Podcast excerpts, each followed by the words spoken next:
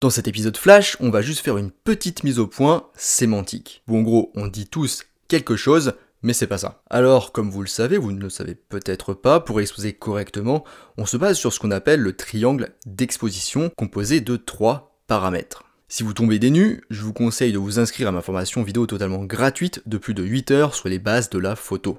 Bref, il y a trois paramètres. Les ISO, l'ouverture et la vitesse d'obturation, me diront les lèche-culs premiers de la classe, au premier rang. Et vous avez raison, je vous mets une barre bleue et je vous donne une petite image. Mais pas vraiment. Vous parlez bien de la bonne chose, mais vous n'utilisez pas les bons mots. Réfléchissons. Vitesse d'obturation. L'obturation, c'est lié à l'obturateur, donc le petit clapet dans votre boîtier qui s'ouvre et se ferme, s'ouvre et se ferme, s'ouvre et se ferme. Bon, ok. Et la vitesse, donc, c'est à quelle vitesse il s'ouvre et se ferme.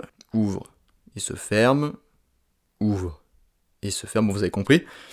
Donc, gardez ça à l'esprit. Maintenant, si vous prenez votre appareil photo, vous mettez en priorité à la vitesse, donc priorité à la vitesse d'obturation, et que vous regardez les valeurs affichées, mais surtout l'unité. L'unité est la seconde ou la fraction de seconde. Donc, une unité temps. On ne connaît donc que le temps d'ouverture de l'obturateur, pas sa vitesse. Si ça avait été une vitesse, on aurait aussi la distance. Une distance sur un temps. Vous savez comme quand vous roulez en ville à 70 km heure. Ne faites pas ça s'il vous plaît. 70 km heure, c'est une distance sur un temps. Kilomètre heure.